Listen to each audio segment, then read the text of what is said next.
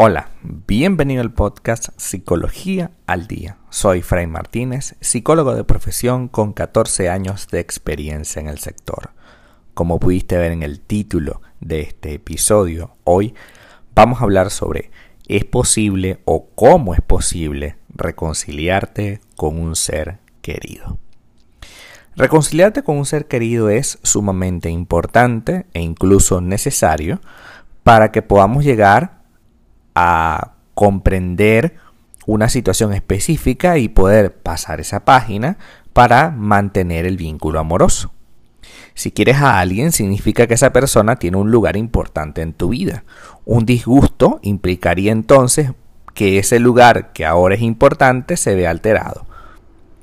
Mantener un conflicto por mucho tiempo llega a ser agobiante para ambas partes. Incluso si no tienes que abordar ese problema todos los días, de todos modos está ahí, como una inquietud que está latente y que te provoca hasta cierto punto malestar. De ahí que sea valioso reconciliarte en este momento con tu ser querido. Puede ser una mamá, un papá, un hijo, un hermano, un sobrino y por supuesto una pareja. Hay varios factores que pueden hacer difícil esa reconciliación. Por ejemplo, el orgullo, otras veces la sensación de haber sido tratado de forma injusta o el dolor que ha quedado tras una discusión fuerte. Por eso algunas veces no sabemos por dónde empezar. Y hoy precisamente vamos a hablar de por dónde vamos a empezar. Para reconciliarte con tu ser querido es vital que te hagas consciente de los verdaderos sentimientos que tienes. Lo primero es identificar las emociones que están asociadas a la situación que dio origen a esa discusión o distanciamiento. Hay dolor, hay rabia. ¿Por qué? Todavía debes identificar entonces los sentimientos globales que tienes frente a esa persona querida. ¿Por qué sientes afecto por esa persona? ¿Qué valoras de ella o de él? ¿Por qué es valioso el vínculo que nos une? Al responder estas preguntas, obtienes un panorama de tu disposición emocional frente a esa persona. Para reconciliarte entonces es necesario que seas honesto contigo. ¿De verdad quieres reconciliarte o solo quieres eliminar el peso de la culpa? ¿En verdad valoras la relación que tienes con esa persona o solo te hace falta para fines prácticos, salir, pasarla bien? Para que puedas reconciliarte con esa persona con la que tienes un conflicto, es importante que en verdad quieras hacerlo. Si no lo deseas plenamente, pregúntate por qué. Recuerda que no se trata tan solo de reiniciar ese vínculo, se trata de sanar las heridas e incluso evolucionar en esa relación.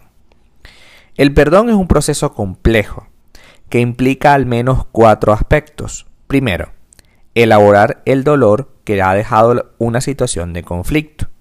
Lo que hablamos anteriormente de identificar. Comprender lo sucedido, tanto desde el punto de vista propio como desde el punto de vista ajeno. Reconstruir el sentido de la relación, o sea, para qué estamos juntos. Y por supuesto, superar el rencor. Cuando las ofensas no han sido tan graves, es posible que esto se logre sin mayores tropiezos o dificultad. Si el motivo del conflicto fue algo más serio, quizás te tome un tiempo desarrollar este proceso. Lo ideal es que antes de buscar la reconciliación tengas claro que estás dispuesto a perdonarte y a perdonar. Estás dispuesto a deshacerte de la culpa y a perdonar la, situación que está ocurriendo. ¿Quién debe tomar la iniciativa? En el fondo nadie tiene la obligación de hacerlo. Una reconciliación es un acto de voluntad que no tiene por qué darse. Tú decides si hacerlo o no. Si eres tú quien decide acercar postura, recuerda que es tu decisión, que el otro no está obligado a seguir. Puedes anticipar su reciprocidad, pero no está bien que simplemente lo imaginemos. Tenemos que tomar la iniciativa. Al final te está afectando a ti. Por tanto, tú tienes que buscar una salida. Si sientes que has logrado comprender las cosas y que, y que también has conseguido decantar tus emociones, reconocerlas, lo más probable es que estés lista o listo para reconciliarte con tu ser querido. Si te hace falta mucha y aún no puedes digerir lo que ha sucedido, es posible que todavía necesites algo de tiempo. No te apresures, porque apresurarte en este tipo de momentos puede generar más bien el efecto contrario. La mejor manera de reconciliarte entonces con tu ser querido es buscando aproximarte con esa persona y siendo empático con ella. A medida que te acercas, vas a notar si esa persona también tiene ánimo de reconciliarse o no. Pero no te apresures. Si no ves nada para compartir, o sea, si tú empiezas a tratar de abordarlo y esa persona sigue aferrada, metida en el dolor, lo mejor que podemos hacer es evitar y no, no apresurarnos, darle tiempo. A veces también es necesario plantear abiertamente un encuentro para hablar. Nos vamos a ver el sábado a las 6 de la tarde en tal lugar. Es lo mejor, Ocúpate de compartir tus sentimientos y reflexiones, pero elige referirte solo a lo que te compete a ti. No aventures interpretar sobre lo que opina esa persona. Cuando te sientes hablar, habla solo desde lo que te dolió a ti, desde lo que te molestó a ti, de las razones que tú consideras que son las que te hicieron daño. Y pedirle hablar sobre el tema desde la misma posición. Debes entonces escuchar atentamente, eh, intentando dejar a un lado las ideas preconcebidas y respetar lo que el otro tenga que decir, sea lo que sea. Si surge un desacuerdo otra vez, lo mejor es callar y analizarlo después. Es posible que reconciliarte con un ser querido te lleve más de un encuentro, más de una salida.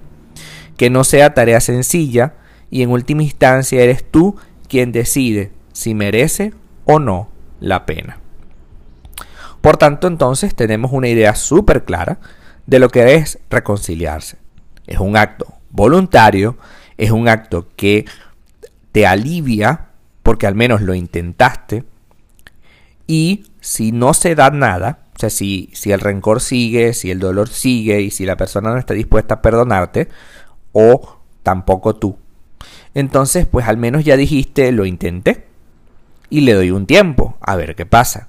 Si dan, dado el tiempo, las condiciones son las mismas y no cambian absolutamente nada, entonces tengo el derecho de apartarme porque ya hice la tarea. Ya trabajé para evitar el conflicto y sin embargo ahí está. Y ahí sigue. Así que trabajemos para entender que la reconciliación es un proceso personal es un proceso voluntario y es un proceso que no tiene necesariamente la salida que queremos, sino que simplemente es un proceso que iniciamos y que le damos rienda a que, bueno, en el tiempo es que se pueda, se pueda consolidar. Hasta acá nuestro episodio del día de hoy. Muchísimas gracias por quedarte aquí hasta el final. Si deseas saber más sobre mi contenido, www.fraymartinez.com para consultas online www.fraymartinez.com y también sígueme en mi Instagram, arroba fraymartinez20. Muchísimas gracias y hasta el próximo episodio.